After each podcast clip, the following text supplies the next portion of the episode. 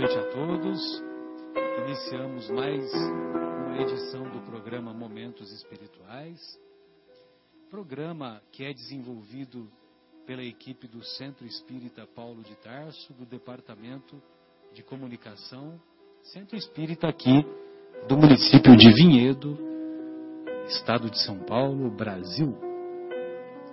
Hoje estamos na agradável companhia do nosso querido Guilherme, do nosso querido João Almeida, do nosso querido Marcos, da nossa querida Sônia e quando o nosso querido Fábio encerrar a entrevista que está concedendo à CNN Internacional, ele também estará aqui conosco, dando a sua contribuição para compartilhar os seus conhecimentos.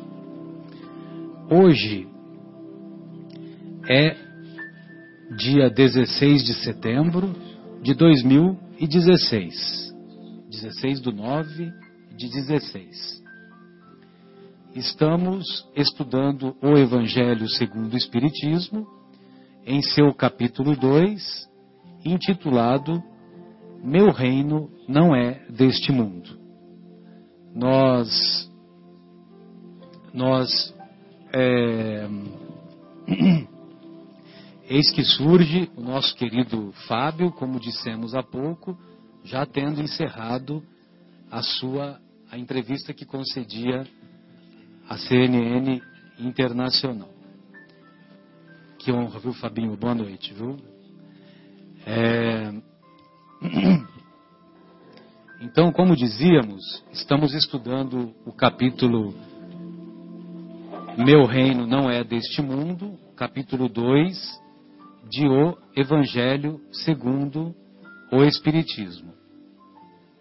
Para os ouvintes que eventualmente é, estiverem dispostos a participar, a dar a sua contribuição, ou a conosco dialogar fazendo algumas indagações, o telefone da rádio é 3876-6846. Temos também o canal no YouTube, bastando escrever CEPT Vinhedo. Lá, neste canal do YouTube, os, os nossos queridos ouvintes terão acesso a todos os programas já desenvolvidos. Muito bem.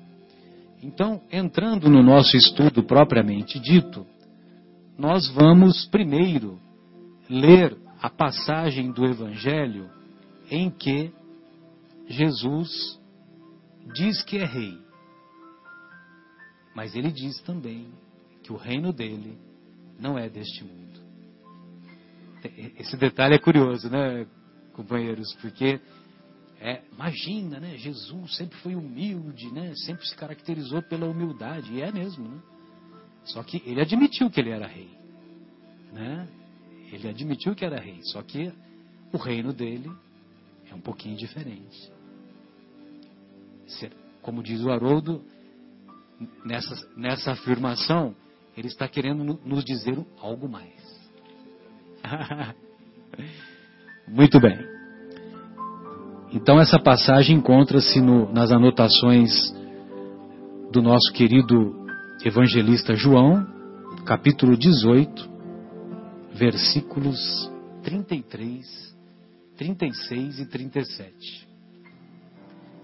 Pilatos, tendo entrado de novo no palácio e feito vir Jesus à sua presença, disse-lhe: És o rei dos judeus? Respondeu-lhe Jesus: Meu reino não é deste mundo. Se o meu reino fosse deste mundo, a minha gente houvera combatido para impedir que eu caísse nas mãos dos judeus. Mas o meu reino ainda não é aqui. Disse-lhe então Pilatos: És, pois, rei? Jesus lhe respondeu: Tu o dizes. sou rei. Não nasci e não vim a este mundo senão para dar testemunho da verdade. Aquele que pertence à verdade escuta a minha voz.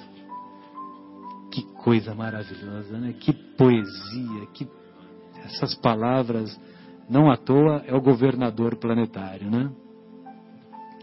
Aquele que pertence à verdade escuta a minha voz.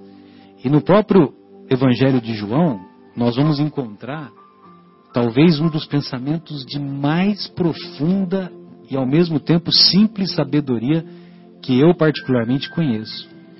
Quando no capítulo 8, versículo 32 das anotações de João, Jesus diz: Conhecereis a verdade, e a verdade vos libertará. E é curioso que esse pensamento, conhecereis a verdade, e a verdade vos libertará, é um pensamento que vale para tudo. Vale para tudo. O cara que está estudando matemática, por exemplo, se ele está se aprofundando nos conhecimentos, se ele está se dedicando, se ele está é, angariando mais, acumulando mais conhecimento, mais, é, mais portador de conhecimentos nessa área ele será, e sendo portador de mais conhecimentos, logicamente que ele tem mais a verdade do seu lado. E se ele tem mais a verdade do seu lado, ele, em comparação, ele vai mais distante, ele vai mais longe e também ele se liberta, né? Ele é independente, né? Porque liberdade e independência são caminham juntas, né? Vamos dizer assim. Né? Então, queridos, essa passagem de essa passagem poética do mestre Jesus, quando ele diz: "Meu reino não é deste mundo", e que se o meu reino fosse deste mundo, a minha gente, ou seja, os seus amigos, os benfeitores espirituais, não deixariam ele, ele cair nas mãos dos judeus. Porque todos nos recordamos que 15 dias antes de Jesus ser condenado à crucificação, ele entrou em Jerusalém de forma triun, triunfal. Ele entrou de forma triunfal. E a mesma que, que os nossos irmãos da Igreja Católica classificam como Domingo de Ramos. Embora na tradição católica eles colocam que seria uma semana antes, né? Mas os estudiosos, tem uma linha dos estudiosos que dizem que essa entrada se deu 15 dias antes, né? 15 dias antes da crucificação. Mas na tradição da Igreja Católica, né? Todos nós sabemos, eu sou de origem católica, eu me lembro que o domingo de Ramos precede o domingo da Páscoa, né? Tem até aquela missa, uma missa muito bonita, muito emocionante, que é muito comum as pessoas levarem ramos, levarem plantas, né? É interessante. Né? E depois faz o caminho de volta, né? Leva para casa, né? Guarda, guarda é, exatamente, mas aí você tem que é, leva, guarda. Pois não, Marcos. Não, é verdade. É o comentário que eu estava fazendo aqui, desculpe, fora até do, do microfone. microfone. É que o pessoal leva o ramos, né, participa da celebração, volta com ele para casa, guarda, ele até parece que seca, né? Ele até fica seco. É. Eu lembro que minha avó guardava aquele ramo lá a vida Guardava bastante tempo. É, né? é eu, eu não sei exatamente qual a simbologia é, na, no, no, na teologia católica. Deve ter alguma simbologia. É. De qualquer maneira, tem, tem, tem essa ocorrência, né? Uhum. Pois não. E até complementando o que você estava falando aqui, né, essa passagem, Jesus, quando ele fala, conhece a verdade e a verdade o libertará, né? Uhum. E tem uma outra passagem que ele né, mesmo diz, eu sou o caminho, a, a verdade, verdade, e a, a vida. vida. Ninguém vai ao Pai senão através de mim. Ou seja, ele fala também que ele é a verdade, né? Exatamente. Parte dessa verdade. É muito interessante. Bem lembrado. Então vejam vocês que esses ensinamentos estão sempre interligados, né? E também nós vamos encontrar nessa afirmativa do meu reino não é deste mundo, mas que reino é esse? Que reino é esse? Né? E a gente sempre vê Jesus falar, falando, né? O reino de Deus é semelhante, é semelhante a uma pérola escondida dentro, é semelhante a um tesouro escondido, enterrado na, na areia, é semelhante a, é semelhante ao pai de família que sai para angariar trabalhadores de, logo de madrugada. Hum. Várias parábolas ele começa dizendo isso, né? Que o reino do céu é semelhante a. Exatamente. E, e olha que curioso que esse, quando ele diz que é semelhante a, a essas situações todas, né? Então nós vamos sempre compreender que ele sempre dá valor para o interior, para aquilo que está no interior, né? É, é semelhante ao, ao, fermento, né? Que, que cresce e, e, nunca mais para de crescer. Então, o, e, o, o, o fermento, como que ele cresce? Ele cresce de dentro para fora, né? Exatamente, ele cresce de dentro para fora. Então, dessa maneira, nós chegamos à conclusão com, que bate com aquela afirmação que se encontra na obra Boa Nova, que é psicografada pelo nosso Chico, assinada pelo espírito Humberto de Campos, quando ele diz que o reino de Deus é a obra divina no coração do homem. E o coração fica onde? fica bem dentro, né? Fica bem dentro de cada um de nós, né? Não só o coração físico, como também devemos, devemos entender como também o coração espiritual ou o coração do perispírito, do corpo espiritual. Então vejam vocês que analogia bonita, né, que nós podemos fazer com essa com essa afirmação. O reino de Deus é a obra divina no coração do homem.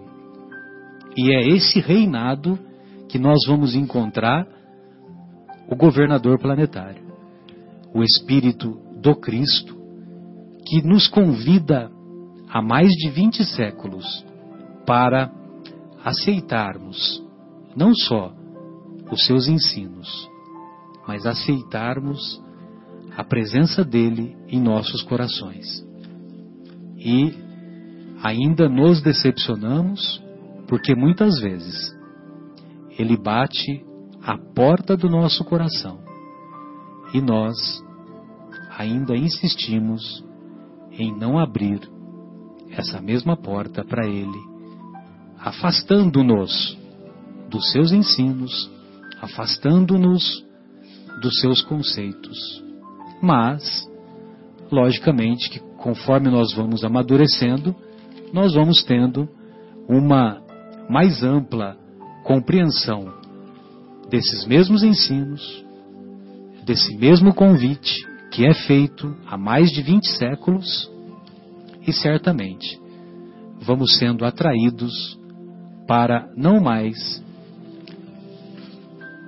para que não mais esta porta do nosso coração seja fechada a sua influência sempre, sempre benfazeja. Fabinho, agora que você terminou a nossa a entrevista, então eu gostaria de ouvi-lo em suas prédicas iniciais e alguns outros amigos que quiserem se manifestar, fique à vontade. Então, Marcelo, é, boa noite, boa noite a todos oficialmente, apesar que nós já nos abraçamos aqui. É, queria começar essa reflexão chamando os ouvintes para pensarem naquilo que você falou. Que reino é esse? Né? Então a gente conhece alguns reis mundanos aqui, alguns reis vulgares da nosso dia a dia. Um deles, a gente sabe qual que é o reino dele qual que é o reino do nosso Pelé? Né? Aonde ele reina? Ele reinou na, nos campos de futebol, né? E quem reinou no campo da música? Quem tem reinado no campo da música, né? O nosso querido Roberto Carlos. É, quem reinou como rainha dos baixinhos? A nossa querida Xuxa. Então a gente tem vários reis, né? É, simbólicos aqui, rei Vários do Baião, príncipes, é. no nosso dia a dia. E temos também reis que são herança da Idade Média, como por exemplo a Rainha Elizabeth da Inglaterra. É, temos na Espanha, é, em alguns países escandinavos. Então, é, temos reis por aí, né? E Jesus se autodeclara rei também. Só que ele fala que o reinado dele, né, o reino dele não é deste mundo. Mas que rei? Rei do que Jesus é? Em que que ele é bom? O Pelé era bom no futebol, né? Roberto Carlos é bom na, nas canções. No que, que Jesus era bom? O que, o que que era é, qual que era a de Jesus? Vamos analisar um pouquinho quem foi esse Jesus. Trazer alguns exemplos aqui.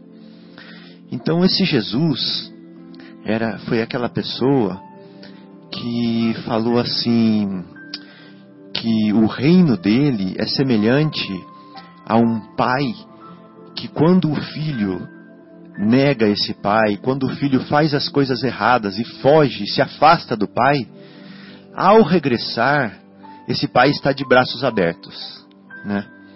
Está de braços abertos. E esse pai altivo é, corre em direção ao filho de braços abertos. Quando chega até o filho, o beija sem parar, né? Compassivamente. O beija, o beija, o abraça. Você está se referindo à parábola do filho pródigo. né? Exatamente. Aí ele vai e ele pega o anel da mão dele e coloca na mão do filho, tipo assim, filho, você está de volta, né? Você é recebido com todo amor e com todo carinho. Toma aqui o anel, né? Toma aqui as sandálias. Coloca as sandálias no filho, né? Põe a túnica no filho. Mata o novilho, porque naquela época não tinha geladeira. Então você imagina matar um novilho, tinha que chamar a vila inteira para comer. Né? Faz aquela festa pro filho dele. É um, é um pai que. Ele queria compartilhar é, com todos, é um né, a pai que, alegria. independente do que o filho fez para ele, né? Que é, o desterrou, tirou parte da sua propriedade, saiu do seu convívio. Quando ele volta, pronto, não tem mais nada. Você está completamente perdoado. Eu te amo e eu te quero aqui do meu lado. Você é meu filho e todos vão saber disso, né? Então Jesus mostra é, esse amor, né? Desse pai que a gente sabe que na verdade ele está falando de Deus, né? E dele próprio, né? Quando nos recebe, e quando a gente se afasta deles. Então, que Jesus é esse? Jesus é aquele que, que levantou caídos, né? aquele que curou é, doentes, que falava assim: levanta-te, anda, né? e que falava assim: a tua fé te curou. Então, ele ia lá e mexia com o nosso coração, né? ele, ele nos mudava de rumo, ele nos mudava por dentro, como o Marcelo falou, igual o fermento. Né? que mais que esse Jesus fazia? Esse Jesus cuidava dos desalentados. Ele falava assim: Olhai os lírios do campo, eles não tecem e não fiam. E nem Salomão, em todo o seu esplendor, em toda a sua glória, conseguia se vestir como um deles. Né? Olhai os pássaros no céu, e etc, etc. Ele falava assim: Vinde a mim, vós que estáis cansados, o meu fardo é leve e o meu jugo é suave. Né? Batei e abrir-se-vos-á, busca e achareis. Olha, ele, olha a mensagem que ele passa para os desalentados aqui. Né? Então, para os doentes, para os desalentados, para os desesperançados. É, então, Jesus é esse amor, esse amor capaz de perdoar as pessoas que o crucificaram, mesmo estando de cima da cruz. Esse amor que é capaz de voltar ao convívio das pessoas que fizeram tanto mal para ele, que não entenderam quando ele ressuscita. Né? Então, é, o reino de Jesus é esse reino do coração, como o Marcelo falou. É o reino dessa obra divina dentro de nós, né? que se que inunda, que inunda por dentro e inunda quem está fora, quem está perto, né? com esse amor. Então, é, é esse é o reinado que ele nos convida a todo momento, né? Fala assim, olha, o reino de Deus é assim, buscai o reino de Deus, né? Esse, eu sou o caminho, ou seja, usa o meu exemplo, como você falou, né, Marcos? Usa o meu exemplo, tal. Então é, é é para a gente pensar, né, nessa, nessa realeza maravilhosa de amor e ver se nós estamos dentro dela. Ou se nós estamos, é, em, em, qual, em qual realeza nós estamos. Quem é nosso rei, né, Marcelo? Quem é nosso rei hoje, né, Sônia? É, é Mamon? É Deus, né? Do que, que quando a gente levanta cedo, no que, que nós estamos pensando? Do que, que a gente corre atrás na nossa vida? Né? O que, que nos preenche o coração, os anseios, as vontades, as ilusões? Esse é o nosso rei. Né? Então, é, de que lado nós estamos? É só uma reflexãozinha para esquentar o programa de Sem hoje. Sem dúvida, meu Deus, que ótimo, maravilha. Sônia, gostaria de ouvi-la em suas prédicas iniciais. É, Jesus, ele veio abrir as portas, ele veio mostrar uma nova dimensão, ele veio revelar, retirar o véu, ele veio mostrar a vida de um aspecto mais simples de vivê-la e fazer entender os sofrimentos como os degraus para subir até o Pai. Né? É, o homem que é muito centrado à terra, muito materialista, é o homem que anda de cabeça baixada, olhando somente o chão. Ele esquece de contemplar o horizonte e muito menos de visualizar as belezas das constelações das estrelas. E aí ele fica naquele mundinho pequeno onde que a visão curta atinge somente aquele espaço que ele vive. Então ele vive pelos seus bens materiais, ele vive pelas coisas da, da, da, da vida, da família, e naquele ciclo pequeno esquece que Deus está atrás de tudo isso. E Jesus, ele veio remover essa, essa visão, ele veio levantar a cabeça do homem, ele veio mostrar outros horizontes e tem uma passagem muito interessante que nós estamos aqui discutindo hoje no Evangelho, que é exatamente o capítulo 2, Meu reino não é desse mundo. No item 5, o ponto de vista. Olha lá, nós estamos falando da visão do homem e a sua contemplação até onde é o seu limite. E ele traz um esclarecimento que os reveses e as, as amarguras da vida terrena não são mais do que incidentes que recebe com paciência, pois sabe que são de curta duração e devem ser seguidos por um estado mais feliz. A morte não tem mais de nada de assustador.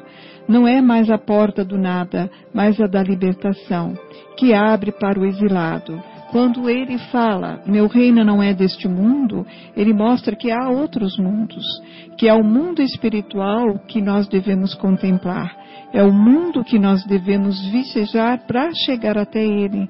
E quando a gente vê que você é um cadeirante e que você teve problemas é, e não pode andar, que você tem uma doença crônica cardíaca, que você nunca pôde correr, brincar, pular como uma criança, quando você tem problemas de um acidente que te imobilizou, que você tem uma doença que te deixa é, definhado no seu cérebro ou qualquer coisa e pensar que a tua vida resume somente em dor é muito triste. Mas quando você vê que essa vida é curta e passageira que essa dor ela reestrutura o seu espírito para um bem melhor, você pensa diferente. E as lamentações que atrasam a sua, a sua evolução, elas são trocadas por louvores. E a gratidão passa a ser a nossa oração diária. E aí nós compreendemos a grandeza do, do Pai. Jesus, ele veio mostrar para todos nós a sua, a sua paciência, a sua uh, excelência em espírito e virtudes, porque ele era um virtuoso. Ele trouxe curas, ele trouxe benefícios, mas ele falou: Eu não vim para fazer isso. Isso é apenas para tocar o coração dos homens daquilo que eu sou capaz. Eu vim aqui para trazer a palavra de meu Pai. Eu vim aqui para esclarecer, para ajudar a humanidade. E tanto é que a verdade, quando ela é positiva, quando ela é contundente, ela atravessa séculos. E a palavra de Jesus atravessou séculos, 20 séculos. E não só a palavra de Jesus atravessou 20 séculos, como atravessou todas as fronteiras, chegou no coração de todos os homens, qualquer que seja a religião, fala em nome de Jesus. Não importa, o importante é o conteúdo que Jesus trouxe. E se ele estiver participando no coração do homem, construindo o homem de bem, que é esse o sinal de evolução, nós estamos no caminho certo, não é mesmo? Era isso que eu queria falar. Maravilha, Sônia.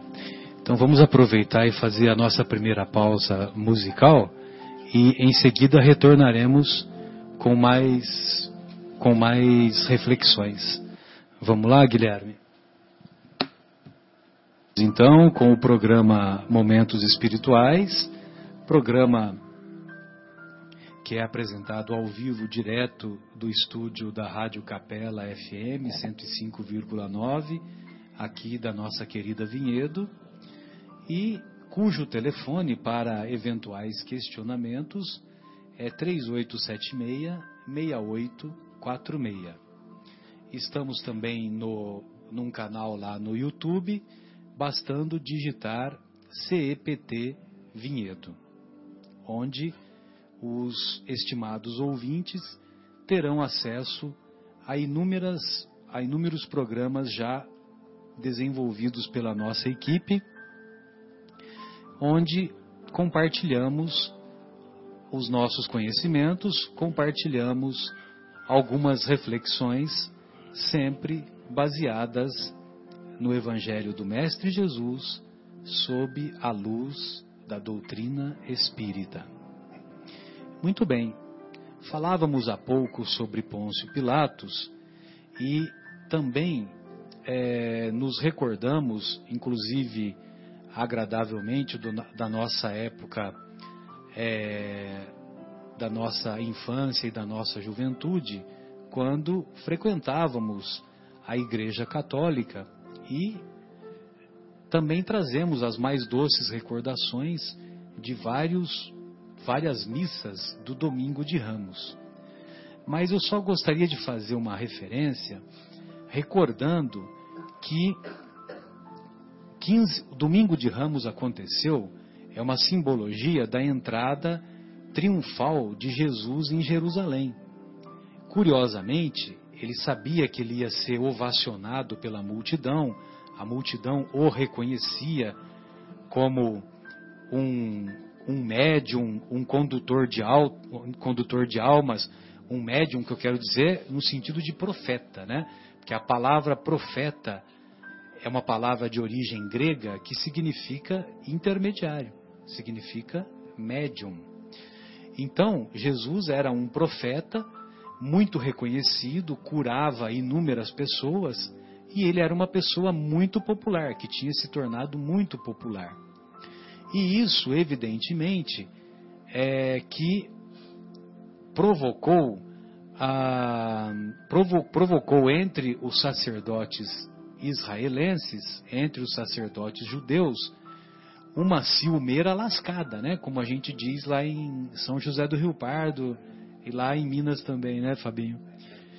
Então, e essa ciumeira lascada aguçou o orgulho e a vaidade desses sacerdotes, e esses sacerdotes é, vislumbravam que a doutrina de perdão, a doutrina de fraternidade, a doutrina de amor que o mestre é, pregava, fazendo com que as pessoas mais humildes fossem iguais àquelas consideradas é, mais mais bem colocadas do ponto de vista financeiro, vamos dizer assim. Então, essa doutrina de fraternidade, de igualdade, essa doutrina de diminuição das diferenças incomodava os sacerdotes. E como Jesus já era uma pessoa muito popular, logicamente que isso estava desagradando o clero da época, né, o clero judeu da época, né, vamos dizer assim. E aí então houve todo aquele engendramento, ou houve todo, toda aquela, aquela estratégia para envolver Jesus e prendê-lo. Né? E como eles não conseguiam prendê-lo porque tratava-se de uma pessoa boa, inocente, uma pessoa que só fazia o bem, né? Então, evidentemente que precisava de falsas acusações. E não, evi- não tinha um argumento, né? Pô, como é, João? Não tinha um argumento, né, para solicitar a prisão dele. né? Exatamente, não tinha argumento. Então, era, seria necessário fazer, é, usar de, de estratégias indevidas para envolvê-lo, né?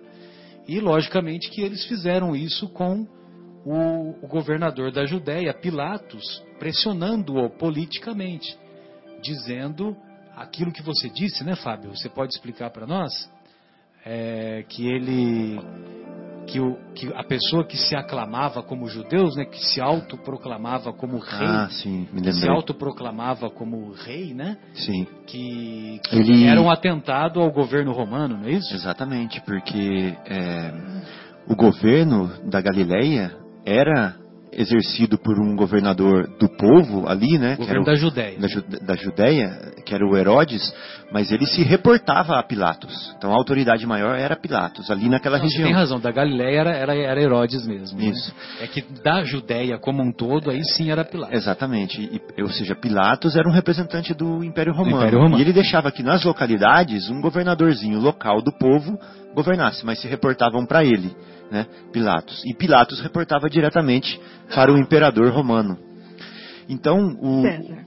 César, exato, que na época era Tibérios, né? É, o nome era Tibério, César. é. Que Os imperadores eram César, né? Então, é, o que, que o povo falou para Pilatos? Olha, se você não fizer nada, nós vamos te colocar numa situação muito difícil. Porque nós vamos dedar você para César. Nós vamos te entregar para César. Nós vamos falar o seguinte: tem uma pessoa que está causando alvoroço aqui, arroaça, se autodeclarando rei, e o seu é, representante não fez Não nada. está fazendo Não nada. está fazendo nada. Ou seja, quem é rei, César? Você ou esse que está se declarando alguma coisa? Então Pilatos ia ficar numa situação muito difícil, né? Exatamente. E aí, depois que Jesus é preso, é, conta-se nos bastidores que muitos sacerdotes judeus percorriam as multidões, percorriam a multidão, distribuindo moedas para as pessoas, para que essas pessoas é, afirmassem positivamente que Jesus deveria ser preso quando, quando o Pôncio Pilatos perguntasse para o povo. Entendeu? Porque, porque como, como, como Pilatos não viu, não identificou nada de errado na conduta daquele homem, e nem poderia, porque tratava-se do governador planetário, tratava-se de um homem puro e de um homem íntegro. Então, o que que eles, eh, os sacerdotes eh, se juntaram e começaram a distribuir moedas para a população, e aquela mesma população que aplaudia e que permitiu a entrada de Jesus, a entrada triunfal de Jesus em Jerusalém, é a mesma multidão que vai condená-lo à crucificação.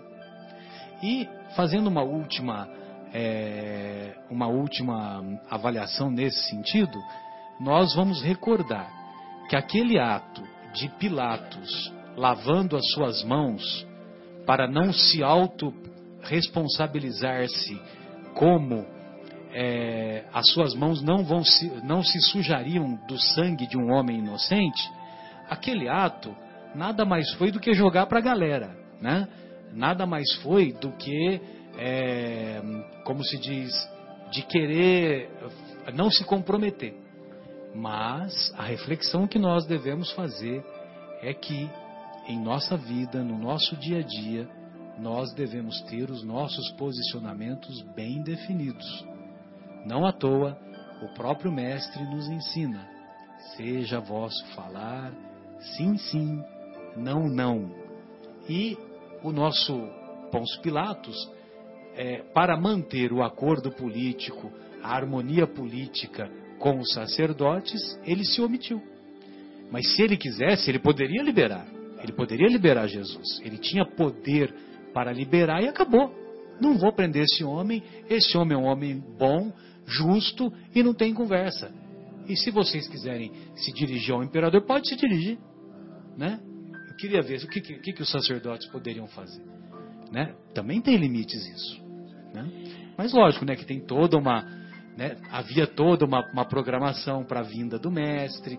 Era importante que o mestre morresse crucificado, injustiçado, para que as suas lições se tornassem imorredoras e atravessassem e continuam atravessando, né? Tantos séculos. Pois não, Sônia, gostaria de ouvi-la. É, nós temos que lembrar que naquele momento, né, é, tinha a possibilidade de libertar o ladrão Barrabás. Sim, sim, sem dúvida. Então ele fez a comparação, né? É, é, Barrabás era um cara odiado Bem pelo, lembrado. pelo grupo lá, porque ele era um ladrão em potencial. Ele tinha sido localizado e estava sendo preso e ia ser crucificado. E era um ele costume na Páscoa, né? fazer Tirar alguém que estava preso. tal. isso. E esses focos que foram espalhados propositadamente eram incitadores, né? Incitadores porque, na verdade, quando a multidão começava a gritar, era, era como se fosse uma coisa praticamente conduzida. Então eles acabam entrando naquele afã dos gritos de, de vão prender, vão prender. É como se fosse uma histeria coletiva. uma histeria coletiva, exatamente essa situação. E mesmo comparando Barrabás a Jesus, eles preferiram que dessem a soltura do Barrabás. Olha só o contrassenso. Jesus sabia de tudo, ele é um espírito excelso, ele já sabia a caminhada dele. De repente, a Por isso gente, que ele diz, né? Pai, afasta de mim esse cálice. no momento, Mas se eu tiver que, que, que tomar esse cálice, me dê forças. porque realmente foi uma, uma, uma- uma caminhada, né? É muito difícil até o calvário dele, todas as situações e injúrias que ele passou, as injustiças, né? Que ele passou. E acabou sendo crucificado com dois ladrões do lado, que era o Dimas e os Gestos, que eram os ladrões que, que ficou do lado de Jesus e que Jesus, ainda nesse último momento, teve o gesto de ajudar, né? Ajudar o bom ladrão, né? Aquele que estava se arrependido, mostrando a sua magnitude, que o perdão ainda é o melhor instrumento para a nossa vida aqui terrena. Se. Jesus perdeu, perdoou até um ladrão, por que, que nós não podemos perdoar os nossos desafetos ou afetos que ainda não compreendemos as atitudes, mas nós temos que ter o exemplo. Então ele veio para exemplificar, né? Ele veio ser o exemplo para todos e nós, alunos, temos que seguir os passos do mestre, não é assim? Pois não, Marcos, É o fique que à vontade. ele até diz, né, Sônia? Ainda hoje estará comigo né, no, no reino dos céus, algo É, assim, no, né? no paraíso. No paraíso. É, Então, mas ainda aí hoje já é- comigo. É, já é uma polêmica, né? Que aí a gente tem que abrir um parênteses. Sim, é né? outro assunto. Mas ele, ele, ele consola. O né? arrependimento, eu acho que é É. esse, que quando você se arrepende, qualquer mal, pior que seja, você tem como reparar. E é esse é o grande instrumento da reencarnação. E Exatamente. ele reafirma a reencarnação nesse ponto, porque de repente a gente sabe que nós erramos, mas a gente tendo uma luz no fundo do túnel, sabendo que a gente tem uma chance de reparação daquele mal, qual é o coração que não ficaria feliz? Então, Verdade. ele é um consolador em potencial em todos os sentidos. Né? E nos disse, você, você precisa de alguns minutos de arrependimento antes do seu desencarne, que já se for de coração, Muda todo o muda projeto. todo o seu projeto. muda todo o projeto, né? De, de, de sair com o coração com raiva e ódio para em eh, eh, esferas inferiores, é. você já consegue não entrar nesse processo vibratório, mas num um processo vibratório de acolhimento, de resgate, Sem de dúvida. reestudar a sua vida e planejar Você que talvez melhor. irá pagar pelo que você fez, mas é uma outra, outra ótica, né? Exato. É, e, mais uma vez cabe aquele pensamento do Chico, né? Se aquela, aquele pensamento que não podemos voltar atrás e fazer um novo começo, mas sempre podemos começar agora e construirmos um novo. Isso futuro. mesmo, isso mesmo. João, estou aflito, gostaria de ouvi-lo. Diminua a minha aflição. Boa noite, meus amigos queridos, boa noite, ouvintes. Eu estava pensando aqui, eh, a hora que a Sônia estava falando ali, né, que na realidade fomos nós mesmos, né? A gente estava lá naquele meio, lá, a hora que a gente escolheu né, Barrabás para ser liberto, né? Então, e ainda estamos escolhendo até hoje, ainda estamos tentando entender como é que a gente faz. É Só dá um pãozinho com mortadela, oferecer, que a gente já vai. É. Quem, quem, que você quer que eu Ainda optamos que eu por, por barra base. A questão da moedinha aí, é qualquer semelhança é mera coincidência, né? Mas, exatamente. Então, eu estava até lembrando da palestra da Anete Guimarães, que ela citou o livro dos Espíritos, né? Quando perguntou se o, se o mal existe, né? né, Marcelo? Marcelo que tem o livro dos Espíritos de cor. E, então, na realidade, é, o que chamamos de mal é, é, é a ignorância do bem.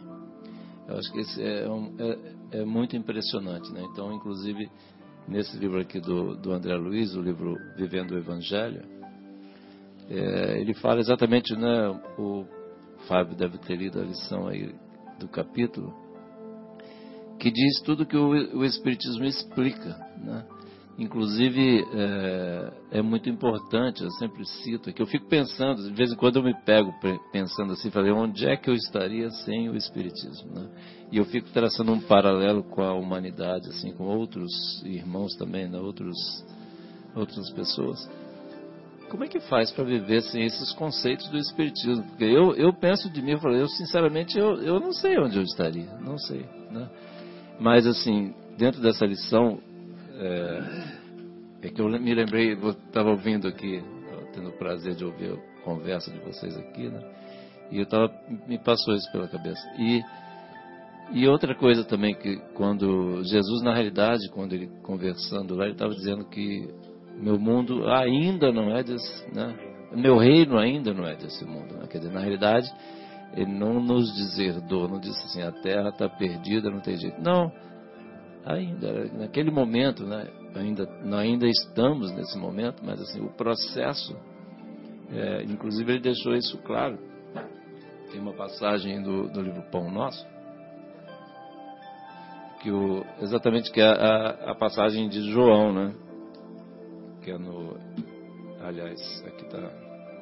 Desculpa é o grande futuro. Mas é só, é, só a, a citar aqui em João, é, ele diz assim: Mas agora o meu reino não é daqui.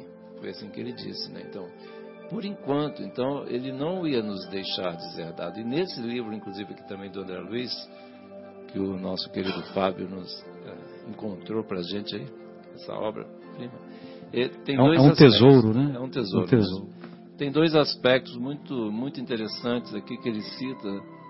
É um na lição Não Se Esqueça, mas falando da parte do reino, a lição O Reino, queria ler para vocês que assim é muito, é muito interessante, é muito legal. Foi muito. Manda assim, bala, queremos aprender. Então, assim, a lição O Reino. Aí André Luiz diz assim: Em sua luminosa passagem entre nós, Jesus ensinou e exemplificou o bem e a modéstia, a caridade e o perdão, a esperança e a humildade, a indulgência e a brandura. Você só está ensinando coisa boa, né? Estão reparando? O devotamento e a abnegação, a perseverança e a paciência, o desprendimento e a coragem moral, a tolerância e a compreensão a misericórdia e a benevolência, a fraternidade e a paz, a oração e a vigilância, a fé e o amor sempre. Jesus plantou as sementes da virtude na terra, transformando-a em abençoado campo de evolução espiritual. E embora tenha afirmado que seu reino não é deste mundo, deu todas as indicações de que ele começa por aqui. Então, assim, é, para a gente, porque nós, eu acho que um ponto muito importante do Espiritismo, assim, que me traz, que aquilo que eu falei, que eu não sei onde eu estaria sem o Espiritismo, né, por causa desses conceitos, né, de, de é, ligados a uma coisa que uma vez o Fábio disse, né, que eu ouvi ele falando. Como nós já chegamos a esse ponto de, de, de, de maturidade, de entender, né, o Espiritismo, a gente já tem condições de estar tá entendendo o que, que realmente a gente precisa fazer. E naquele momento, a gente, quando Jesus falou isso, a gente não tinha a mínima condição de entender. Então, assim, agora que veio o Espiritismo, né, agora que a gente tem essa, maturidade para entender, né, E aí, todas aquelas coisas que Jesus nos ensinou naquele momento, é, finalmente agora a gente está começando a entender que, ah, então se a gente fizer assim, se a gente for bom, é assim que a gente vai ter paz, é assim que a gente vai conseguir dormir direito à noite, é assim que a gente vai conseguir conviver direito com os nossos vizinhos, né, com os nossos colegas de trabalho, com a nossa esposa, nosso marido, nossos filhos, não é verdade? E, e, é fato, assim, a hora que a gente começa a efetivamente praticar, é assim que a gente atinge a paz, não é, Marcelo? É assim que a gente consegue ter essa paz para a gente continuar. Eu achei assim, foi muito consolador isso aqui que eu li. E é uma coisa que é, sempre uma amiga minha lá em São Paulo, amiga nossa lá, ela sempre citava nas palestras assim, ela falava assim, Jesus diz que o reino de Deus o reino dele ainda não era, mas assim, que vai ser, a gente, nós, nós temos que lutar, estamos lutando. Está em construção, né? Nós somos, Permanente construção. Exatamente, nós somos é, é, os meios que ele utiliza para essa construção. E tem um, uma colocação, aproveitando todo, toda essa reflexão que você fez, sabe, João? Uma colocação que nós vamos encontrar num livro intitulado Material de Construção é um livrinho fininho do Chico, psicografado pelo nosso querido Emmanuel. Aliás, acho que são vários autores esse livro. Mas tem uma, uma mensagenzinha que ele diz assim: a mensagem é intitulada Basta Lembrar. Se estás na fé cristã e, esperas tão somente caminhos sem problemas, paz sem obrigações, dias de céu sempre azul, vantagens sem trabalho, conquistas sem suor, direitos sem deveres, apoio sem serviço e vida sem provações? Lembra-te de Jesus. Ou seja, Jesus não precisava, sofreu tudo isso, né? E o caminho da fé cristã é bem diferente. Guilherme, poderíamos fazer mais uma pausa ou vamos seguir adiante, né? Então, ah, desculpe, Sônia, desculpe. Pois não, gostaria Eu queria de ouvir. aproveitar o gancho do, do João e o seu argumento que foi muito feliz, que eu acho que casou bem com, a, com as coisas, né? Tudo, na verdade, rola onde, né? na infelicidade e na felicidade do homem, não é verdade? E no livro dos Espíritos, na quarta parte, é o título dessa quarta parte chama Esperanças e Consolações. E nessa nesse capítulo 1, né, da quarta parte, fala sobre as felicidades e as infelicidades relativas. Na questão 921, é, foi feita essa pergunta para a espiritualidade superior. Compreende-se que o homem será feliz na Terra quando a humanidade estiver transformada.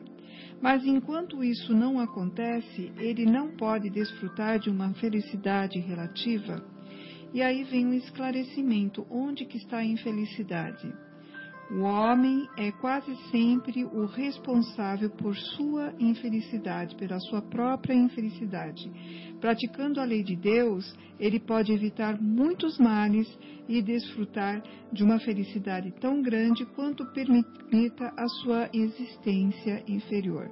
Jesus deu tanta postura, né, tantas condições, tantos instrumentos, né, para a gente ser prudente, para ser abnegado, para ser trabalhador, para a gente não né, ir atrás das nossas conquistas, não ficarmos numa posição passiva, na preguiça, e só pedir e não agir.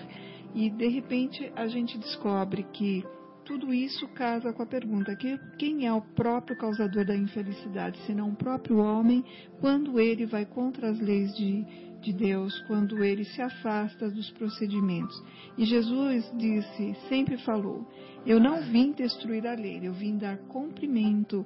Então ele veio mais uma vez mostrar que é através dessas leis que a gente vai conseguir a nossa a nossa felicidade, que tanto mundo sabe, pelo menos uma felicidade relativa, que já é um começo, né? Sem dúvida. Bem lembrado, Sônia, maravilha. João, gostaria de ouvi-lo, fique à vontade. vocês, se vocês me permitirem. Ó, oh, Fábio, furei a fila aqui. É assim, é que tem uma outra lição assim que é tão consoladora, mas é tão consoladora para a gente assim, porque na, na realidade a gente precisa, a gente é muito frágil, né? Então assim, a gente tem que viver pegando, né, igual quando a gente vai na praia, pegando um jacaré ali né, para ir para a praia, né, para a gente conseguir chegar na, na, na, na, margem, lá na areia. Então a gente, ou senão a gente afunda. Né? Então, assim, nesse mesmo livro, se vocês permitirem, que uma lição é muito linda. Né? A primeira lição, na realidade, do capítulo 2 aqui, não, não se esqueça. Né? Não se esqueça. Então ele diz assim: emprego e serviço voluntário, negócio e, e auxílio ao próximo. São sempre dois prismas né, da, da situação. Propriedade e bens espirituais. Dinheiro e tesouros da alma. Autoridade e sentimento de amor. Que coisa linda, né? Poder e senso de justiça. Prestígio e humildade. Olha que coisa linda, meu Deus. Cultura e conhecimento de si mesmo e aí ele fala uma coisa assim que é, é muito consolador assim para gente, né, que já está ensaiando né, estudar o Evangelho. Assuma os compromissos materiais, mas não se esqueça das lições do Evangelho. O reino de Jesus está na vida futura. Contudo, se você se importa com a transformação moral, pode ter a certeza de que já faz parte dele. Olha que coisa que coisa consoladora, que mensagem consoladora para a gente. Se a gente já está, pelo menos, tentando, buscando, não conseguindo ainda, mas buscando se melhorar moralmente, né? Então a gente já tem chance de ser aceito no reino de Jesus. Olha que maravilha. É Reconhece-se o verdadeiro espírita pelos esforços que faz permanentemente para se, para se melhorar. Exatamente. Então, assim, foi a hora que eu li essa lição, que eu falei, nossa, essas duas que eu li para você. Tive, tomei a liberdade aqui de ler para vocês, porque assim, mexeu muito comigo essas duas. Sem dúvida, sem dúvida. É, Fabinho, gostaria de ouvi-lo. Eu preciso fazer uma pergunta para o Guilherme antes. Ô, Guilherme, o que eu vou falar é um pouquinho longo. É melhor a gente falar antes do intervalo? Pode ser? Então, Let tá it be. Let it be. Bom, então eu queria fazer uma reflexão que é o seguinte: como que as pessoas da época entenderam quando Jesus falou meu reino não é desse mundo? Queria trazer essa reflexão aqui para a mesa e para os amigos ouvintes. Como que era a sociedade, como que as pessoas viviam lá naquela época, né? Bom, naquela época a sociedade era uma sociedade é, patriarcal. A família era patriarcal, ou seja, o pai era o centro né, da casa, ele determinava as regras, a conduta, e a mulher ela ficava em segundo plano. Ela não tinha é, autoridade, não tinha poder de decisão e não se e não é, interagia com a sociedade é, da mesma forma que o homem. Né? Então ela era bastante submissa. Isso era um ponto característico daquela época. Outro ponto característico da época era a escravidão. Eles entravam em guerras, né? E quando as pessoas eram dominadas, uma civilização era dominada, eles eram escravizados. E não só isso. Se alguém não conseguisse pagar a conta, se eles ficassem endividados e não conseguissem pagar, eles tinham que pagar com o trabalho escravo. Né? Eles eram escravizados também. Então, é, e quando uma pessoa era dona de um escravo, ela tinha toda a autoridade sobre ele, todo o poder sobre ele. Ela podia cegá-lo se ele se comportasse mal. Poder de vida e morte, né? Vida e morte, decisão completa. Separar pai e mãe, é, separar é, filhos de mães. Era uma coisa, né? Então era uma coisa, coisa assim é, abominável, né? Abominável.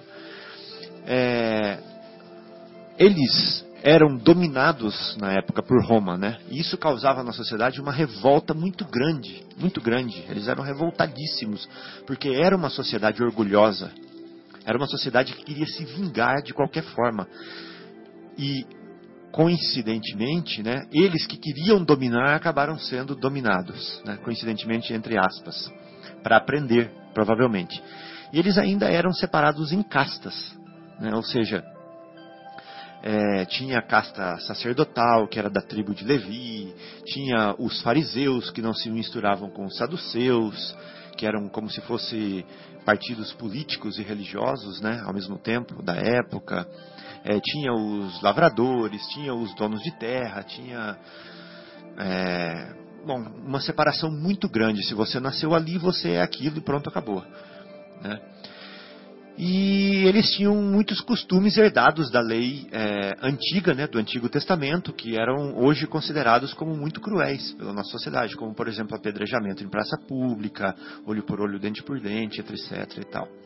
Então, no começo aqui nós falamos das características de Jesus, que é todo amor, que é toda sensibilidade, que é todo carinho, que é toda paz, que é toda humildade.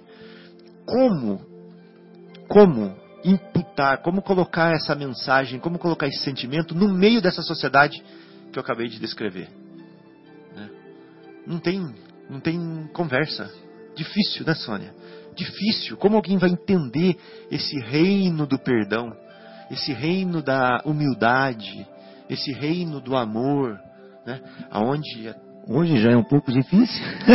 Exatamente. Imagina então, naquela época. Isso aí, Marcos. Então, quando Jesus falava do reino de Deus, ele chegou para André e para Pedro, logo que ele os convocou para ser discípulos, apóstolos, e falou assim: ó, eu venho os convidar para ser meus ah, discípulos na formação do reino de Deus.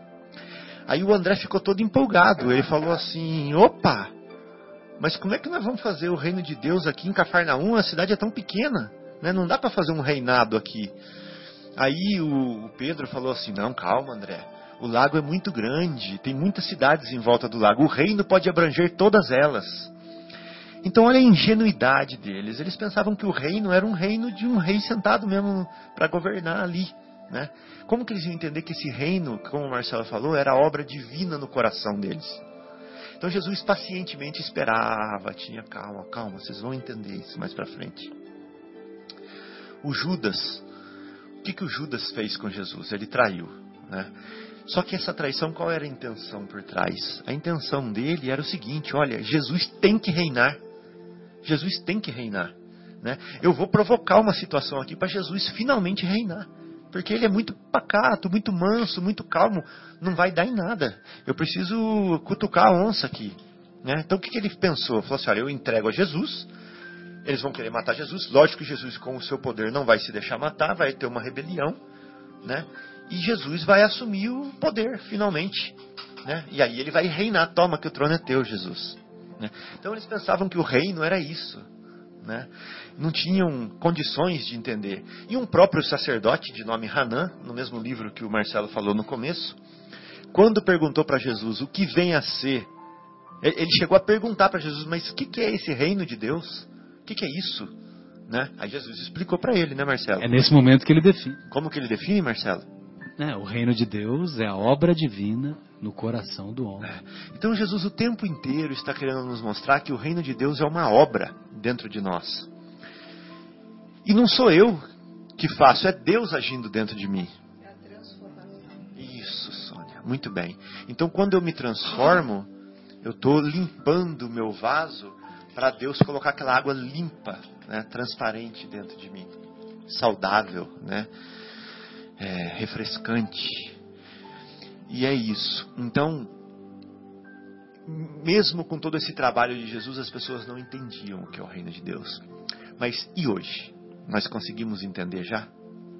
A gente já tem lapsos de entender, né? O João acabou de ler uma mensagem linda que falava assim: procure, preocupe-se com o emprego, mas preocupe-se também em fazer o bem.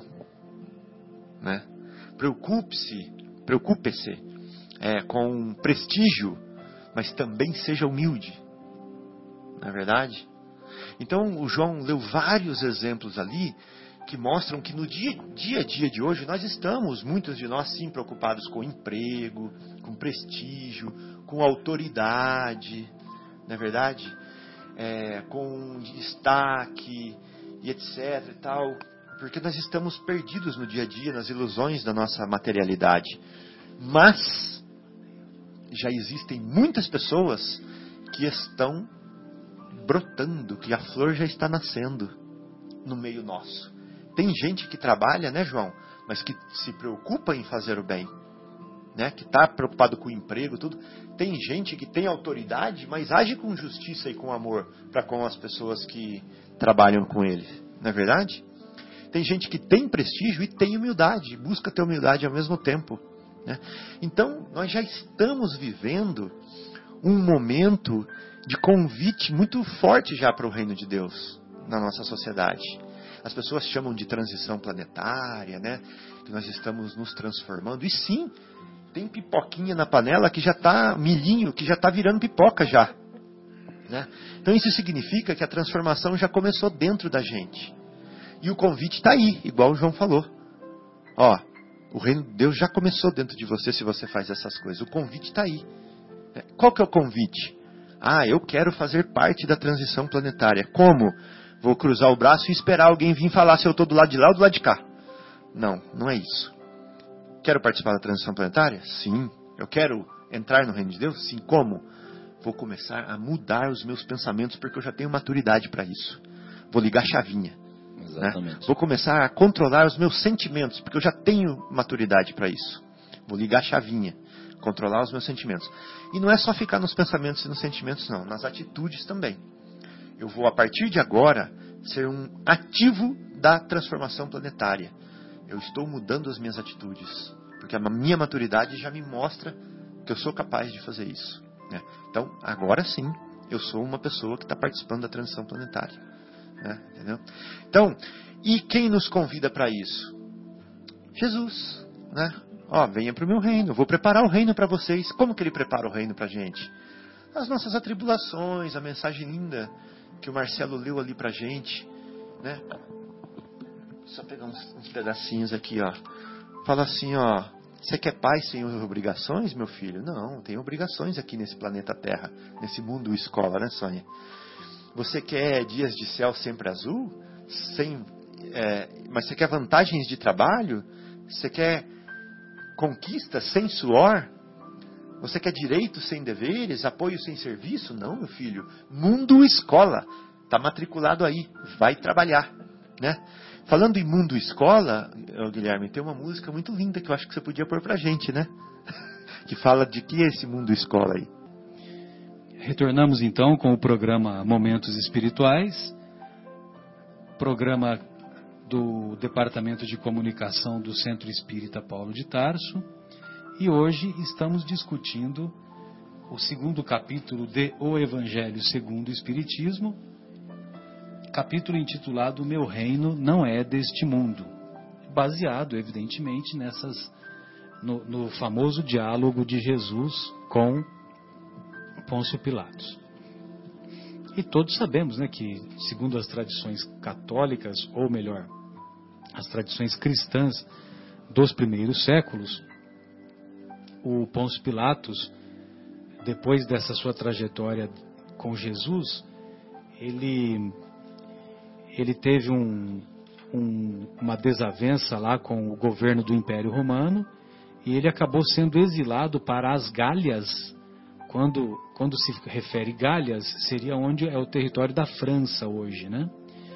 E ele foi para lá exilado e, e ele acabou se suicidando, né?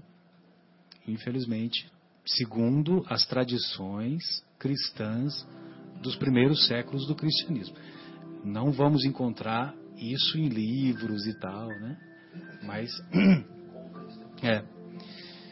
Muito bem. Então nós separamos aqui uma, um comentário que que nós vamos encontrar na Revista Espírita de 1862, no mês de julho, intitulado O Ponto de Vista.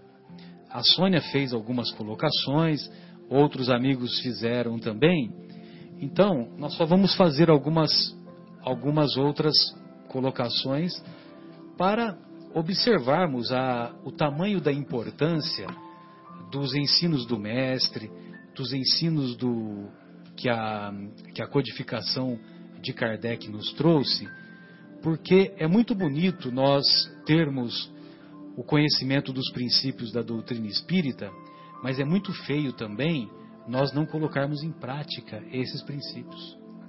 Então é muito bonito nós termos conhecimento de que, de que a doutrina espírita o primeiro princípio é Deus, o segundo é imortalidade da alma, o terceiro é comunicabilidade com os espíritos, o quarto princípio é reencarnação. Sem a reencarnação não há justiça, né? Nós sempre falamos isso. Ah, o quinto princípio é a pluralidade dos mundos habitados, só que no frigir dos ovos é a evolução espiritual, que o, o, os, a pluralidade dos mundos habitados mostra que os mundos também evoluem, né? E o capítulo que se refere à pluralidade, aos vários mundos habitados, o, o capítulo todo ele é, fala de evolução, evolução, né?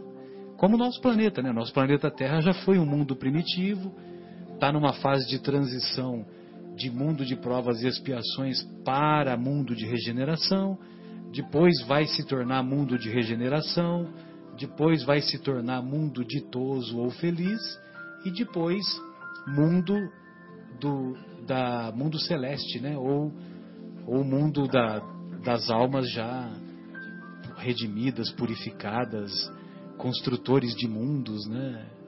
Esferas crísticas, né? Muito bem. Então, é muito bonito nós termos todo esse conhecimento, mas é muito feio nós não aplicarmos, né? Nós, é, quando nós é, desdenhamos alguém, quando nós ironizamos alguém, nós estamos nos esquecendo disso tudo, né? Nós estamos reconhecendo, é, deixando de reconhecer que a, que a alma é imortal, que nós ofendemos alguém e esse alguém nós vamos nos encontrar e vamos passar vergonha com ele depois, nesta existência ainda, ou lá no mundo espiritual, como aquele famoso caso do Silveira lá, né? Quando o Silveira se encontra com o André Luiz lá na colônia Nosso Lar. É, a, é muito bonito nós termos a, o conhecimento da comunicabilidade com os mortos e nós continuarmos querendo é, praticar atos ilícitos como se os nossos atos não fossem vistos, né? Não fossem vistos pelos, pelos benfeitores espirituais que, que até olham para nós, para essa conduta imatura, olham para nós até com pena, né? Olha, coitadinho, né? Parece uma criança, né? Que é assim que, é assim que eles falam, né? De nós, né? Nós somos uma, uma criança, né? Quando a gente comete crianças, esses, crianças esses espirituais, né? Jardim da infância. É a classificação da evolução da humanidade que nós estamos vivendo agora. É, bem lembrado. Está lá na. E, inclusive é o capítulo da semana que vem, viu, Sônia? Bem lembrado.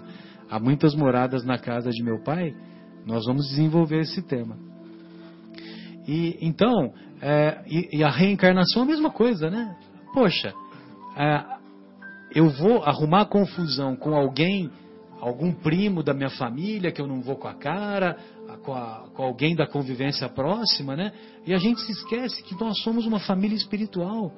Então, por exemplo, nós estamos reunidos em seis pessoas aqui. Nós não podemos ter a, a, a, a desfaçatez, ou melhor dizendo, a, a imaturidade de imaginarmos que, que, nosso, que só a nossa família sanguínea é que é a mais importante.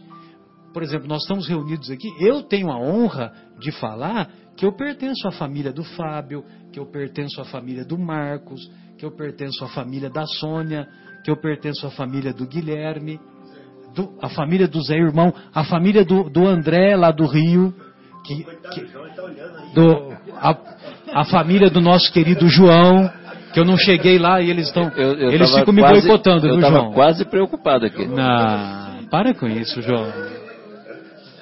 Eles gostam de fazer uma fofoca, né? Você percebe, né? Marcos Silveira. Marcos Silveira, o nosso querido Marcos, né? A nossa querida Aglaê, que nos presenteou com uma, com uma bela obra, né? Então, é, então quer dizer, não tem cabimento, né? Nós, nós nos, desarmoni nos desarmonizarmos com pessoas que, que são queridas, né? E amanhã amanhã nós vamos ter que fazer todo o caminho de volta, todo o processo de volta. Né? Não subirás até os céus até não pagar o último. E a gente não tem ainda uma compreensão dessa, dessa uh, exposição de Jesus, Sim, sim. mas é, ela é simples.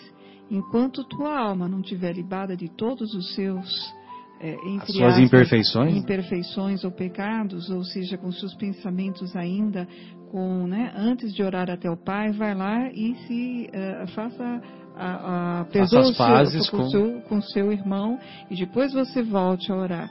Essa, essa é, é interessante o circuito que faz. Então, nós temos que estar de almas ilibadas e o coração ilibado, né, Marcelo? Sem dúvida.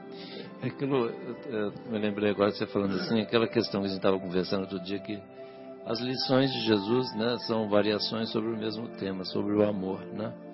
Então assim, ama, ame a Deus sobre todas as coisas, é o próximo como a si mesmo. Pronto, não, não é aquilo que ele falou, está tudo ali. E assim, Já acabou a palestra. Acabou, já tá é. Fala, pronto. E, só que assim, e aí, aí tem que vir o pessoal explicando no- como é que a gente aplica no dia a dia. Porque, assim, a vida tem um monte de magnetismo, né? É complicado. A gente falou aí da, da moedinha, né? Que o pessoal lá distribuiu lá para apostarem, né? Apoiarem é, Barrabás ao invés de Jesus, foi falado aí agora mesmo. E quanto magnetismo tem, né? Vamos dizer, as disputas, etc. Quantos séculos a gente está se engalfinhando aí, né? en- Entre nós, até a gente mudar e passar a se sentir familiar, igual o Marcelo estava acabando de dizer. Né? Quantas vezes a gente fala assim, ah, a gente fica preocupado com o nosso filho, mas aí teve, ah, teve aconteceu alguma coisa. Ah, pô, será que foi com meu filho? Ah, não foi com outro filho. Ah, graças a Deus foi com o filho de outro. Pô, pelo amor de Deus, não, não, não é assim, né? Mas é, mas é assim ainda que a gente ainda tem, né? A gente ainda traz um monte disso dentro de nós. Então, mas é aquilo que a lição falou ali, né? Graças a Deus a gente já está, se a gente já está preocupado em se melhorar, em mudar, a gente já está, né, já tem, vamos dizer, é, é, os pré-requisitos lá, vamos dizer assim, para adentrar o reino de, de, de Deus. Né? Só o fato de ter a consciência de, disso já é um primeiro passo, né, É. João? Exatamente. Aí até o, o Fábio estava até falando lá daquelas coisas são, é, que, o, que o André Luiz falou ali. Tem algumas, né, aquela questão do- da, daquela lição não se esqueça. Tem uma parte que ele fala que é cultura e conhecimento de si mesmo. Dizer, são, é muito importante, é muito profundo, muito bonito, né? Muito, é poético demais esse negócio. Né? A gente e assim, a hora que a gente consegue entender e, e, e se perdoar, a gente tem que ter essa paciência. A paciência que os Espíritos têm conosco, né? porque, igual o Marcelo disse, né? nós estamos no jardim de infância, como é que eles vão querer? Eles não vão querer que a gente haja já como espírito evoluído. Nós não somos ainda. Né? Nós estamos ensaiando e ótimo que estamos aqui reunidos, por exemplo, conversando em cima das, eh, das lições de Dos Jesus, conceitos do dos Mestre. conceitos do mestre, exatamente, e sendo intuídos, né? logicamente os espíritos estão aqui junto com a gente e eles não Co- Como estão em toda parte, viu? Não é só aqui não, viu? Não só aqui, lógico. E mas muito especialmente no, no, no hora que, como Jesus disse, onde duas ou mais pessoas se reunirem, em Sim, está sem. Então, dúvida. assim, quando a gente se reúne né, com bons propósitos, né, com certeza os espíritos, né, é, os nossos chefes, nossos maiorais, estão aqui junto da gente querendo nos ajudar sempre, né? E eles têm muita paciência com a gente. A gente precisa também ter paciência com a gente. Muitas vezes a gente acha, fala, ah, eu não vou ter jeito mesmo, então larga para lá. Não, larga para lá não, vamos em frente. É, é, nós estamos seguindo e graças a Deus, igual disse a lição, se a gente já está preocupado, já é um ótimo sinal. Pois não, Marcos, fica à Verdade. vontade. Não, eu só queria pegar um gancho ainda que o João estava falando. sabe? A lição aí, aqui é outra, mas, mas é assim, quando Jesus fala no meu, meu jugo é, é leve, meu, meu fardo, Fardo, meu fardo é leve, o jugo é suave. né? É, ele está também citando um pouco do, do reinado dele, né? Porque até então naquela época, né? O, o rei, ele, ele era dono daquela grande área, então a- os súditos dele eram, eram protegidos por ele, dentro, e eles pagavam um, preço alto por aquilo. Um que as terras não eram deles, eles tinham que pagar por parte da produção ou tributos. Isso para eles era uma coisa muito pesada às vezes. E se não pagassem, tomava propriedade, prendia, enfim, não tinha meia palavra, né? Esse era o jugo, né? E às vezes até é, tinha é, é, o reinado, enfim, o, o, aquele, aquele outro país que impunha as leis dele naquela outra região que era totalmente estranha. O jugo, né? Era aquele jugo imposto, coisa muito forte, né? E Jesus fala que não, que o dele é leve, né? É, é o, o, fardo é leve, né? O jugo é suave, ou seja, é o amor, né? É a caridade, né? Não tem nada daquilo. E fala do reinado dele, né? E esse reinado dele diz para, para o povo daquela época que ele estava se dirigindo para a eternidade, mas dizendo para aqueles que havia uma vida após, né? que tem algo além, que é o meu reinado, né? tem algo além disso. Né? Não vamos ficar só aqui, você não vai morrer e acabou. Né? Não, não, vai, não veja este reinado como ele diz, meu reino é, é, é outro. Né? Então ele fala das vidas futuras. E, e, me diz que o jugo dele é um jugo super é leve, né? O fardo é leve, é, o jugo tira, suave. Ele tira o ponto final, né? Ele Exato. abre uma brecha para entender que o futuro está muito mais do que a gente muito pensa naquele mais. pedacinho de terra, naquela condição, daquela gestão daqueles imperadores, daquela vida sofrida.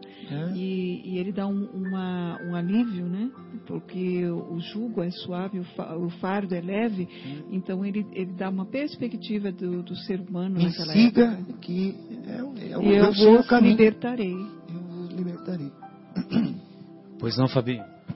Então, já que a gente está falando de fardo leve, jugo suave, eu vou seguir o exemplo do meu nosso querido João, modelo João ali, e vou citar André Luiz também. Então, olha só que interessante, olha, olha essa reflexão que interessante, é maravilhosa. Então, você recebe uma ofensa, tá, Sônia? Essa ofensa machuca você por dentro. Aí Verdade. você tem dois caminhos. Um é a porta estreita o outro é a porta larga. A porta larga, Sônia, quando você recebeu a ofensa, sabe o que, que é? Não levar desaforo para casa. É você se vingar ali na hora. É uma delícia. Fala assim, ah, ele escutou o que ele precisava, ele escutou o que ela é, precisava. Olho por olho, dente por dente. Né? É a porta larga, é uma delícia. Né? Só que a porta estreita está falando o seguinte para você: perdoa parece uma, parece uma coisa difícil de fazer. Mas olha como o julgo é suave e o fardo é leve se você perdoar. Porque a vingança só dificulta as coisas e o perdão facilita. Entendeu? Por isso que Jesus fala: vem, né, vinde a mim. Meu fardo é leve e meu jugo é suave. Ou seja, faz do jeito que eu estou te falando. Parece difícil, a porta parece estreita, mas é muito mais suave. Porque se você perdoar, vai facilitar tudo depois. Outro exemplo, Marcelo. Você está naquele desespero, desorientado. Né? Não sabe o que fazer. Não sabe o que fazer. E tem dois caminhos: ou a descrença ou a fé. A descrença é a porta larga. Porque você fala assim: ó, quer saber? Eu não acredito mais em nada mesmo, deixa tudo que incha, né? não quero mais saber tal. Só que essa porta que é larga, que é você abandonar tudo e falar assim, ó, eu jogo a toalha, não quero mais saber, isso te abate, essa descrença, vai tirar sua força.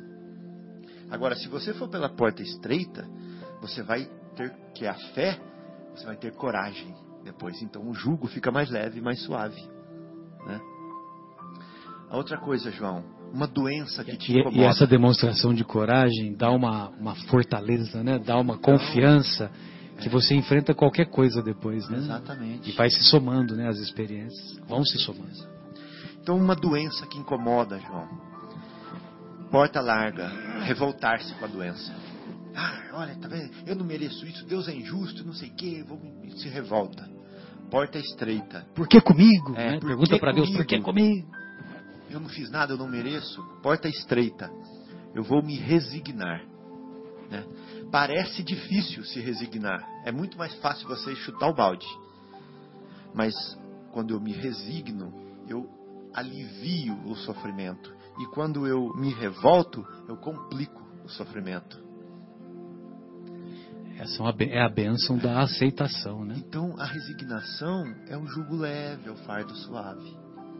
Mais um exemplo. Agora esse aqui é para o Guilherme. A dificuldade, Guilherme, perturba. Então tem duas coisas. Está com dificuldade. Uma é o comodismo, a outra é o trabalho. O comodismo prejudica, o trabalho ajuda. Então o trabalho que parece que é mais difícil, que é mais duro de fazer, que no final é o que faz melhor, que vai te trazer o jugo leve e o fardo suave. O que, que o Emmanuel falava para o Chico quando o Chico estava deprê? Quando o Chico estava deprê, estava tristinho, Ah. né? Aí, Chico, vamos trabalhar. né? Vamos trabalhar, ou seja, va- vamos visitar as famílias, Excelente. as famílias lá na periferia que estão mais necessitadas. E aí ele ia visitar, ele via que a situação dos, dos irmãos era muito pior do que a dele, né? Ah, E aí ele voltava muito Tocado. mais, voltava tocado, mais fortalecido, compreendendo que os problemas que ele estava fazendo crescer dentro de si eram problemas mínimos, né? Que é o ponto de vista da vida futura, né? Que é o, Exatamente. o, o que esse capítulo nos convida. Né? É. Então, Marcos, você pensou que você ia ficar de fora? Olha só, o sarcasmo dói, Marcos, não é verdade? O sarcasmo dói muito quando a pessoa usa de sarcasmo para com a gente. Então, qual caminho nós vamos escolher? O do revide ou do esquecimento? Lembrando, o revide nivela, ou seja, você vai ficar igual a ele. vai ficar igual a ele. É. E o esquecimento eleva, porque você deixa o mal para trás e segue para o bem. Lindo, né? Então a porta estreita acaba sendo o fardo leve e o jugo suave. né? E agora para mim, eu também não vou ficar de fora dessa. Ah, Você viu que tinha um para cada um aqui? O desprezo, Fábio, o desprezo magoa, né? Tudo bem. Mas o que, eu vou ter depois que eu for desprezado? Ódio pela pessoa ou amor por ela? Ódio é mais fácil ali na hora. Assim, ah, ela me desprezou, ela vai ter o que ela merece. Mas o ódio atormenta e o amor acalma. Então a gente tem esses dois caminhos. Isso aí é uma solução para a gente, com as atitudes e buscando o reino de Deus. Arregaçar as mangas e fazer isso virar atitudes. Né? Nós já demos uma solução, que era mudar o ponto de vista, não é verdade? E a outra solução é arregaçar as mangas. resumindo, trabalha, espera, ama e perdoa. Amigos, alguém gostaria de fazer mais alguma colocação? Porque depois dessa reflexão do Fábio, acho que nós podemos nos despedir. Fique Do André vontade. Luiz. Não, não. O comentário que você fez sobre, sobre, as, sobre a, a reflexão do André Luiz, né? E então nós gostaríamos de iniciar as nossas despedidas eh, agradecendo a oportunidade de estarmos reunidos uma vez mais, sempre lembrando aquilo que o João nos recordou agora há pouco, quando ele disse que quando dois ou três dos seus discípulos se reunissem em seu nome, que Jesus aqui estaria. Lógico que nós não temos a pretensão de nos julgarmos como discípulos de Jesus, né? Porque nós estamos bem distantes disso, né? Mas isso também não significa que nós não tenhamos o nosso mérito de estarmos aqui nos, de- nos dedicando, nos esforçando, né, João, para nos tornarmos pessoas melhores ou pessoas ou pessoas é, portadora, portadoras de menos imperfeições, né? Então foi nesse sentido que eu quis dizer, porque quando eu disse para você né, a comunicabilidade dos espíritos, né, que os espíritos estão em toda parte, lógico que numa reunião como essa, num encontro que nós buscamos um pensamento edificante, certamente os benfeitores espirituais estão, né? Mas eles também estão, não só no ambiente mediúnico, no ambiente de centro espírita, né? Claro, claro que não. Estão em toda parte, né? Toda parte. Então, quando eu disse isso para você, até peço desculpas que talvez eu tenha sido um pouco é, direto, né, na minha, Não, na minha tranquilo. afirmação, mas eu não estava dizendo para você, estava dizendo para os estimados ouvintes de maneira geral. Não, tá né? certo, eu entendi. Perfeitamente. Sônia, você gostaria de fazer algum comentário? Nós vamos iniciar as nossas despedidas em seguida. E as, as despedidas, Elas serão iniciadas e elas terminarão às 3h15 da manhã. Bom, nós temos bastante coisas então para conversar aqui. Mas falar de Jesus é um tema incansável. É para desfechar esse bloco que nós estamos conversando do Sim. capítulo 2 do Evangelho segundo o Espiritismo, que é Meu reino não é deste mundo, na última parte desse capítulo, que é o item 8, é bem interessante porque é um depoimento. Um depoimento de uma realeza terrena. E ela não se declara, ela não se expõe o nome, mas ela fala que ela foi uma rainha de França e essa passagem foi, psicogra uh, foi psicografada em Havre em 1863.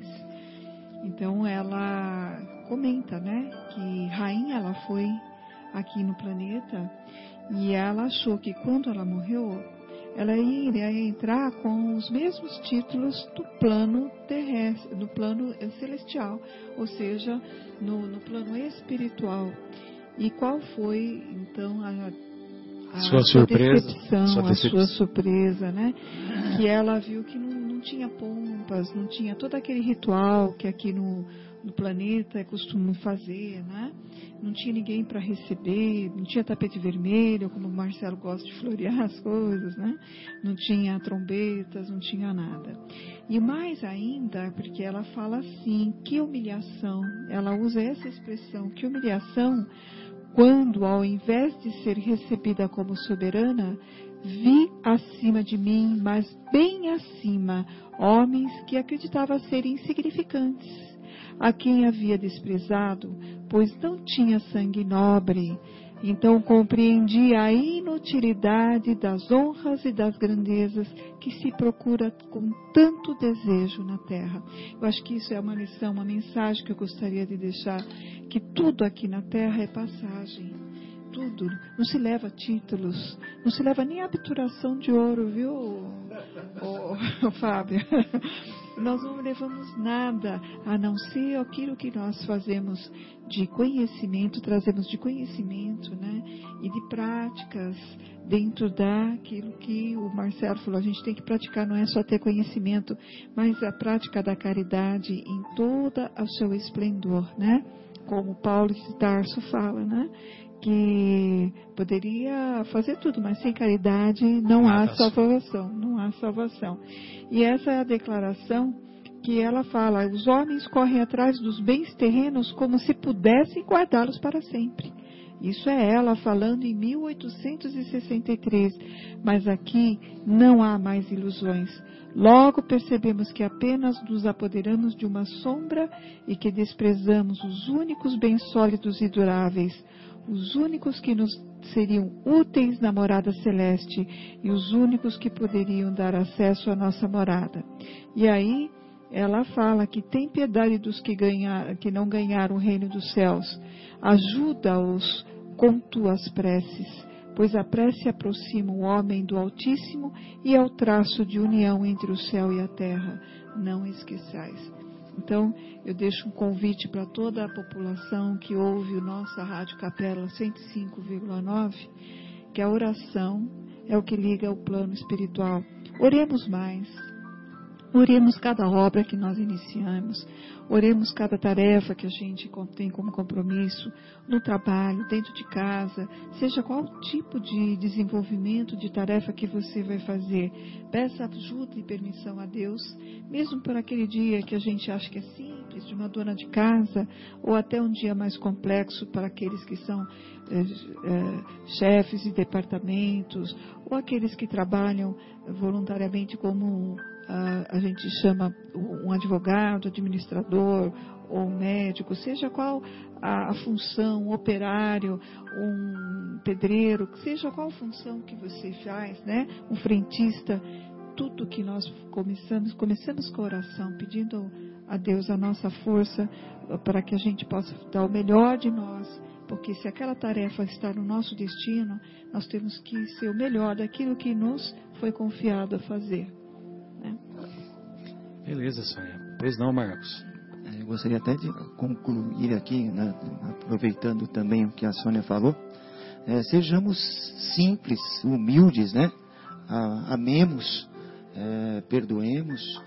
E eu acho que assim o nosso tapete vermelho estará lá no, no reino dos céus para nos receber. É, acho que esse é um, é um caminho. É o, Jesus diz: seja simples, humilde, ame, ame é, incondicionalmente, perdoe, pratique caridade. tapete aí, fluídico, né? Um ta é, tapete energético. O tapete estará lá. As nossas esperas. Pessoal, boa noite a todos. Foi uma honra mais esse encontro. Gostaria de deixar um abraço carinhoso ao nosso querido Fauzi, a nossa querida Luciana, a nossa querida Maria Fernanda, que nos prestigiam com frequência lá na Zona Norte de São Paulo, capital. Boa noite a todos, boa noite Marcos Melo, fique à vontade para suas considerações finais. Boa noite Marcelo, amigos, a todos os ouvintes, um abraço e aos meus familiares também, claro, né? Um abraço, um beijo a todos. Fiquem com Deus. Até semana que vem estaremos de volta aqui. Uma boa semana a todos. Fabinho, suas despedidas. Tchau, fiquem com Deus. Até semana que vem. Sônia, muito obrigado mais uma todos. vez. Que a paz de Jesus esteja no coração de vocês. É, Guilherme, suas despedidas. Pessoal. Até sexta-feira que vem. João, que honra, João. Muito obrigado, viu, por compartilhar tantos conhecimentos aí conosco. Foi um prazer estar aqui com vocês, né? E ando aprendendo aí, ouvindo tanto conceito importante. E um beijo grande para todos os ouvintes, né? Para lá em casa, né? Não pode esquecer. Para dona Ana Lúcia, é, para a Andréia, Ela é brava, hein? É. E um beijo a todos, todos, né? Fiquem com Deus e até a próxima. Valeu, até mais. E 52 minutos. A gente volta!